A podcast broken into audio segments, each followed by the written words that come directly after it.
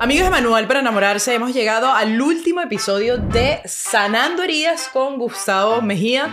Pasamos por todo tipo, identifica la herida, ponle nombre de la herida, habla con la herida, duerme, no mentira, no mentira, duerme con la herida, no. Pero, no te cases con ella. Pero no te cases con la herida. Y en verdad estuvieron muy buenos. El episodio pasado hablamos sobre los siete dones del Espíritu Santo, cómo sanar esas heridas a través de los dones del Espíritu Santo. En lo personal era algo que no lo sabía, me encantó. Así que el día de hoy vamos a estar ya finalizando para sanar por completo. Por eso tenemos Gustavo, nuestro experto acá, que nos ayude cómo ya saber si yo sané, no sané, eh, cómo lo hice a través de los dones del Espíritu Santo. O sea, cuál es esa cereza del pastel, para ya decir, ok. para hacer esa cereza del, del, pastel vamos a ver como, como, como la totalidad, ¿verdad? Vamos a verla como, por ejemplo, como lo hacen en el Jean Paul de Second Healing Center. Vamos a ver como un árbol, ¿verdad? Mientras estamos, mientras estamos movidos por la herida, vamos a ver que las raíces del árbol son todas esas creencias y todas esas promesas que generamos por la herida. Y en el tronco nos vamos a encontrar la autosuficiencia, en la cual yo quiero manejar mi propia herida y lo hago desde el orgullo. Entonces empiezo a, caer en cada uno de los pecados capitales. Entonces después vamos a ver los frutos de esos pecados, que son cada una de las cosas que hacemos que nos autodestruyen. Ahora, ¿cómo, cómo se vuelve ese árbol una vez que somos sanados? Bueno, vamos a ver que en las raíces, lo que está en la raíz de ese árbol de ahora en adelante, tiene que ser la seguridad. ¿Verdad? Las raíces son la seguridad de un árbol. Y en quién yo voy a poner esa seguridad es lo que realmente hace la diferencia. Si yo pongo la, mi seguridad en mi propia autosuficiencia, en que yo puedo, vamos a terminar siempre mal. Así que es poner esa seguridad en Dios. Totalmente. Ahí sí, en el amor. Vamos a poner el amor. Ahora, para yo poder tener una seguridad en alguien, ¿qué tengo que hacer, Ayrán? Confiar, conocerlo. Conocer. Conocer. Y hay dos formas de conocer a Irán que son muy importantes. Una es por medio de información. La información es fundamental, ¿verdad? El estudiar la palabra, el estudiar el magisterio, eh, el hacer ciertos tipos de, de piedades. Pero no es solamente la información, es también la experiencia, el yo relacionarme con esa persona en la que voy a confiar. ¿Verdad? Para yo poder, como decíamos en el capítulo pasado, poderme sentir profundamente amado y saber que ahí donde fui profundamente herido, puedo ser profundamente amado, por lo tanto, ser totalmente sanado. Lo mismo pasa en una relación, para poner un poquito en contexto toda esta belleza que está diciendo Gustavo, cuando uno se ha enamorado. O sea, joven, mujer, hombre que estés viendo esto, o sea, tú primero hay un intercambio de información, hay experiencias, hay cosas que te hacen sentirte conectado y por ende terminas confiando. Lo mismo pasa con el Señor Jesús. Exactamente lo mismo. exactamente lo mismo, ¿verdad? Es conocer y experimentar para entonces poder confiar, poner toda la confianza en Él y saber que no es por mi propia fuerza. Eso no quiere decir que yo me quedo estático y pasivo y no hago nada. No, no, no, yo también estoy responsable de este proceso, pero quien lo dirige es el Señor. Mira, cuando yo entiendo que el Señor dirige mi vida, no dejo que nadie más escriba el libreto. Es el Señor, es Él el que lo está escribiendo. Entonces no dejo ni que mis heridas, ni los que me hirieron, escriban mi libreto de vida. Lo tiene el Señor. ese es el primer paso, que las raíces de la seguridad estén en el Señor y en el amor. Sobre esa roca, sobre esa roca firme totalmente. Ahora vamos al tronco. En el tronco del árbol nos vamos a encontrar la madurez. Porque una vez que ya somos sanados y una vez de que, de que realmente confío en el Señor, van a haber cosas que tengo que cambiar y van a haber cosas que tengo que dejar, ¿verdad? No puedo simplemente creer que, ay, bueno, sí, ya yo confío en el Señor, puedo seguir llevando el estilo de vida que yo estaba llevando. No, no, no, va a haber un proceso en el que yo tengo que ir soltando y tengo que ir dejando cosas. Y esa es la madurez de confiar en el Señor, de confiar realmente en Él. Y esa madurez requiere el conocimiento y el entender de que van a haber momentos de sufrimiento. Claro, porque uno siempre está, con, esto que está diciendo, acostumbrado, o sea, toda la vida hemos venido con este patrón, toda la vida te has comido un chocolate, te ha gustado el chocolate, pero el Señor ve tu plano a futuro, ¿no? Y sabe que si sigues comiendo chocolate te vas a dañar, te va a dar diabetes, vas a engordar, en fin. Pero uno le cuesta soltar, pero como dice Gustavo, cuando uno desarrolla esa confianza con el Señor, tú dices, ¿sabes qué? Voy a confiar en este Señor porque Él ve algo que quizás yo ahorita en este momento no estoy viendo, pero a futuro esto va a ser mejor y después voy a mirar y voy a decir, Gracias, Señor, porque... O sea, en esa madurez entonces me siento con aquel que yo sé que me ama, que es el Señor, y empiezo a reconocer rituales, ¿verdad? Patrones, detonantes que me llevaban siempre al pecado, que me llevaban siempre a la autosuficiencia, a la idolatría de mi propia persona, que pensaba que podía sanarlo todo por mí solo. Entonces yo tengo que reconocer eso. Y vuelvo y repito, hay sufrimiento, pero es que tenemos que redimir también lo que entendemos del sufrimiento. ¿verdad? Porque el sufrimiento puede ser un medio para el amor. O sea, cuando, cuando yo realmente estoy dejando algo y me duele en esa madurez y me duele, pero confío en el amado, el amor por ese amado se está extendiendo porque estoy sacrificando algo y estoy confiando en esa persona que amo. Entonces, no, no es simplemente el placer, porque vivimos una cultura hedonista donde es el placer por el placer y solamente hago lo que me hace sentir bonito, lo que me hace sentir bien. Y yo te digo algo, la sanación, el proceso de sanación está muy lejos de ser un sentir bonito, porque va a doler, va a costar, hay que soltar. Pero sabemos y tenemos la mirada puesta de que al final vamos a ser mejor. ¿verdad? Vamos a hacer realmente la versión que Dios pensó de cada uno. Vamos a hacer ese sueño de Dios total, cuando nos total, Total. Y, me encanta lo que acabas de decir en, el sufrimiento porque yo creo que ahí se define y donde tenemos que tener esa madurez de decir, ¿sabes qué? Me voy a meter de lleno a esto. Y si vas a meter, meterte con todo. Y ahí es donde parte de la población a veces se queda en esto. Y Dios te quiere invitar a otra vida mucho más trascendente, como dijimos, profunda, bella, pero para poder llevar ahí Tienes que soltar, soltar ese nivel de renuncia, ese nivel de cambios, de empezar a vivir la vida como Dios quiere y está diseñado para ti. Entonces, si ya vimos de que las raíces están en la seguridad, puesta en el Señor y en el amor de Dios, que todo se hace por amor, ¿verdad? Y ya vimos que el tronco está en esa madurez, donde ya confío en aquel que amo y camino con aquel que amo. Vamos a encontrar al final los frutos, ¿verdad? Los frutos. Y esos frutos los vamos a llamar la pureza. Dice la palabra de Dios, puros, eh, dichosos los puros de corazón, porque ellos verán a Dios. Entonces, automáticamente cuando estoy sanado, como que la mirada cambia. Empiezo a ver a las personas de forma diferente. Empiezo a ver a todo el mundo, inclusive a las personas que me hirieron, sin robarles o sin quitarles su dignidad. Empiezo a separar la acción de la persona, ¿verdad? entendiendo, teniendo una mirada completamente diferente, tanto como me entiendo yo, como entiendo los demás, empiezo a vivir la vida de una forma sacramental, o sea, cada momento de mi vida se convierte en un momento de encuentro con el Señor. Es que hay una frase que siempre me dice un amigo sacerdote y me queda en la mente, es verdad, solo lo santo santifica, solo lo que está herido daña, y así mismo va. Entonces, qué belleza, o sea, me vino solo esa frase, Gustavo, a, a la mente. Y, otra cosita, ahorita que estábamos en, en esta época de, de, redes sociales, de que la gente comenta, y, y, entonces tú ves a gente cuando uno hace cosas católicas y, te dice, no, eso no es así, uno dice, mm, en verdad esta persona tiene a Dios en su corazón, y eso va no solo para esa persona, sino para uno mismo, cuando uno está en este camino, que uno nunca se tiene que creer bueno, ni porque, ay, avancé, ni porque, no, no, no, todos así al final estamos en lo mismo, en esa constante lucha, pero muchas veces hay que preguntarse, o sea, ¿cómo está mi relación con Dios? Porque si yo empiezo a criticar o a hacer o esto, o sea, ¿dónde está ahí la pureza? Quizá todavía quedan mucho más eh, cosas que sanar. Por eso cuando uno lee la vida de los santos, ya al final esa gente solo veía pura bondad, pura cosas buenas y uno dice, ¿pero cómo? Porque claro, estos ya habían llegado al nivel de la pureza. Ya, ya habían alcanzado esa sanación. Ahora, ¿cómo yo sé de que ya estoy sanado? Muy importante. De la misma forma que vimos cómo los dones del Espíritu Santo nos sanan los frutos del Espíritu Santo nos dejan ver de que ya estamos sanados. En particular, el fruto, por ejemplo, eh, de la paz, ¿verdad? De la tranquilidad. Eh, el yo poder recordar lo que me pasó sin sentir el dolor ni la ansiedad, sino en paz. Ya eso es un fruto de que yo estoy sanado. Así yo me puedo dar cuenta, oh, ya yo sané eso porque lo recuerdo, pero no me da el dolor, no me da esa ansiedad, sino que lo recuerdo con paz.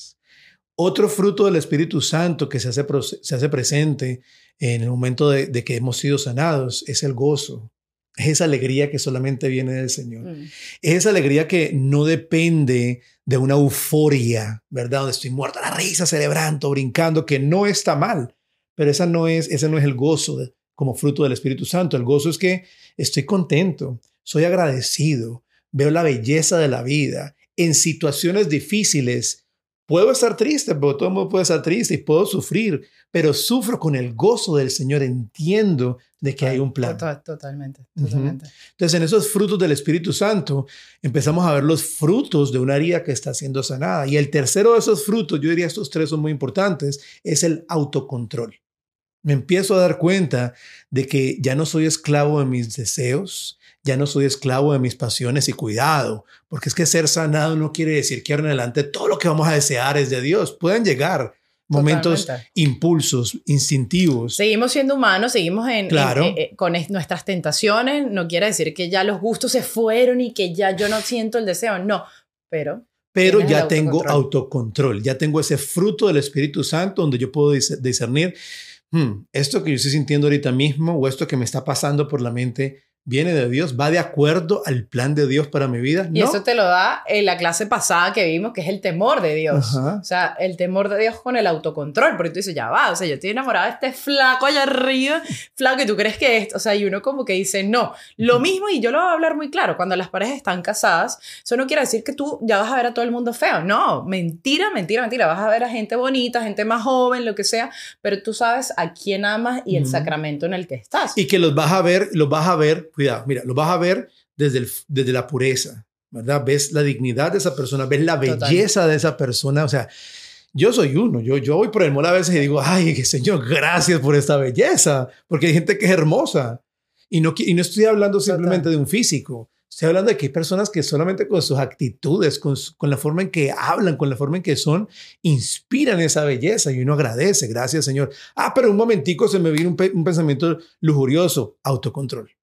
O sea, me conozco, sé que esto no viene de Dios porque Dios no quiere que yo use a esa persona para mi placer, Dios quiere que yo ame a esa persona. ¿Cómo lo disierno? ¿Esto que deseo por esa persona nace desde el amor y me lleva a amar o nace desde la lujuria y me lleva a usar? Si nace desde la lujuria y me lleva a usar, no es de Dios. Entonces disierno, autocontrol, continúo. ¿Verdad? No me quedo pegado a ese momento, no me quedo pegado a esa situación, pero tengo esa capacidad de continuar hacia el camino de santidad y, si me permites acá, Gustavo, como que me encanta eso que uno se detenga, discernir y esto, porque mucha gente entramos en ese puritanismo de la iglesia como que, no, no mires, no nada, no, ya, ansiedad flaca, vi a alguien bonito, déjame analizar de dónde viene, pa, y sigo. Y es algo muy chévere, porque uno no, no se queda con eso en el pensamiento, y mucha de esa gente que se queda en ese puritanismo, lleva cargando ese pensamiento años y, y tú lo ves como tenso. Uno analizó y dijo, ah, ok, pero continúo. Como que viven una amargura, ¿verdad? No viven desde la paz, que es fruto del Espíritu Santo, no viven desde el gozo, que es fruto del Espíritu Santo, viven desde la tensión, desde la ansiedad, eh, desde el, ¿cómo se llama eso? En, la, en, la, psicología hay un nombre para aquellas personas que son... Se me olvidó el nombre. Tan tensas, pero bueno, por tu expresión los vi Pero ahora, ahora, una vez que ya alcanzamos todo eso, no quiere decir que ya nos vamos a descuidar. Yo voy a dar un consejo y si ustedes le escriben a Irán, de pronto ya se anima a hacer una serie de esto que voy a hablar ahorita. y es, si ustedes quieren mantener su proceso de sanidad, yo recomiendo el mejor ejercicio de discernimiento de espíritu que ha tenido la iglesia en todo su desarrollo, ¿verdad? Lo más profundo que hay de esos ejercicios, que son los ejercicios ignacianos. Una vez que ya alcancé esa sanación, yo a mis pacientes siempre les digo, empieza a vivir eh, los ejercicios ignacianos, a discernir los espíritus, a reconocer si esa voz que te está hablando viene de Dios o viene del mundo o viene de la carne no redimida o viene o viene de, del malo, del malo que es persona y que existe, ¿verdad? totalmente. Ah, ¿Ibas a seguir? No. Ah, bueno. Otro, yo interrumpo acá a la gente y que cállate. Otro consejo que, que, que, siempre hago con esto, aparte de hacer eso de, de los ejercicios, saber de que de que yo siempre lo he dicho y desde que empezamos la ida al Santísimo. Total. Y si de donde tú vives, quizás, por ejemplo, en Venezuela, que es muy complicado ir al Santísimo, eh, ese momento de oración, ese momento de nunca soltar la oración de rodillas, hablando con Dios, porque mucha gente quizás abre el libro de los ejercicios ignacianos y capaz puede ser que, que se encuentre con una teología de Gustavo que, que, no entiendo, que no tiene a alguien al lado y dirás, bueno, entonces, ¿qué pasa? Por eso hay que hacer una serie en los 13. Por eso hay que hacer una serie. Pero mientras yo hago la serie, como que tener ese momento de oración, porque cada vez que tú hablas en como tú te comunicas con el Señor, en esa relación mm. Él te va regalando esos dones, esos dones de sabiduría, ese don de discernimiento. Eso es algo que yo le pido mucho al Señor. Ahorita, Señor, o sea, mm, discernimiento y sabiduría y fortaleza son lo que, lo que yo más le pido, porque con eso uno puede, mira, sobrellevar tantas cosas en la vida, mucho más allá de pedirle algo material o algo físico, sino esos tres dones y te va dando todo te va dando esa claridad en situaciones, ese autocontrol y es un proceso, como dicen, no es que uno llegue a un punto y dice, ah, lo logré, check, no, siempre vamos a estar luchando con esa concupiscencia, con esa tendencia al pecado, con esa tendencia al mal y quién más que San Pablo que lo dice, o sea, imagínate, si a él le costó, que queda para Gustavo y para mí y para ustedes. Y el último consejo que quiero dar, y este sonará cliché, pero es que es fundamental, es los sacramentos.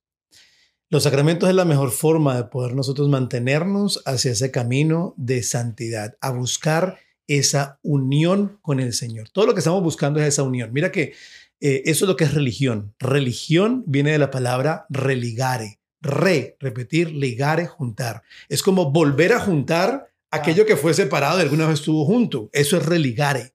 Y en nuestra fe católica, en nuestra religión católica, los sacramentos, cada uno de los sacramentos, son los que nos llevan nuevamente a esa unión con el Señor y que automáticamente nos lleva a una integridad y a una unión con nosotros mismos, con nuestro cuerpo, con nuestra alma, con nosotros y los demás, nosotros con Dios. Entonces, vivir una vida realmente sacramental es la mejor forma de mantener ese proceso de sanación, recordando que terminamos la sanación, somos completamente sanos 10 segundos después del último respiro de vida. O sea, la vida, la vida es un proceso de sanación. Vamos a sanar esas heridas de la niñez, vamos a sanar esas heridas que de cierta forma han moldeado mi personalidad, pero nos seguimos sanando cada día. Cada día nos sanamos un poquito más, volvemos y nos herimos, volvemos y nos sanamos, pero es mantenernos con la esperanza de que va a llegar un momento donde ya no, ya no necesitamos ser sanados que vamos a llegar a un momento de integración total con Dios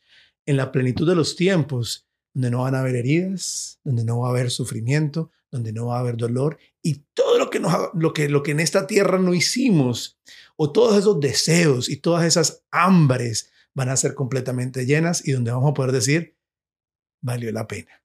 Yo no sé tú, pero solo con eso de esa última dijiste que nuestros deseos y todo va a ser llenado para mí en lo personalmente, ya que nos queda poco y ya es el último capítulo, es el motor de, mm. de, de, querer sanar, de querer cambiar, es el motor que ayuda a renunciar a esos placeres, a luchar contra esas tentaciones, eso de poder llegar algún día y abrir esos ojos y decir, todo esto que, que mi corazón anhelaba y buscaba y deseaba y mm. soñaba, va a ser llenado en su infinito, en su, plenitud, es lo que nos hace luchar y seguir trabajando y perseverando mm. en todo esto. Entonces, me encantó, me encantó, me encantó. O sea, creo que yo no sé ustedes, ya espero los comentarios aquí abajo. Si quieren hablar con Gustavo, muchas veces igual escriban ahí abajo. Yo siempre estoy pendiente de Gustavo y le mando a los pacientes para allá. Pero bueno, escribe, comenta eh, lo que ustedes quieran. No sé si Gustavo tienes una última cosa que agregar. Hemos dicho Quiero terminar como comenzamos. Recuerden de que sanamos para ser libres y somos libres para amar. Así que amemos y amemos hasta el cansancio, hasta que nos duelan los huesos. Y así la vida vale la pena. Muchísimas gracias, Airán. Gracias a ti, Gustavo. Dios te bendiga. Y búsquense a gente así como, como Gustavo. De verdad que qué importante es tener buenos amigos en este caminar, que siempre, así como le hicieron al, al paralítico, que tremendos amigos los del paralíticos, ¿verdad? O sea, eh, lo llevaron, lo llevaron, o sea, tremendos amigos, porque eso, hacer comunidad es lo más bonito de, de cuando vayas a flaquear, cuando la herida esté así tambaleando o te quieras ir a dormir con la herida, no, mi gente. Así que bueno, me callo, me callo. Muchísimas gracias a todos y nos vemos en la siguiente serie. Un beso. Bye.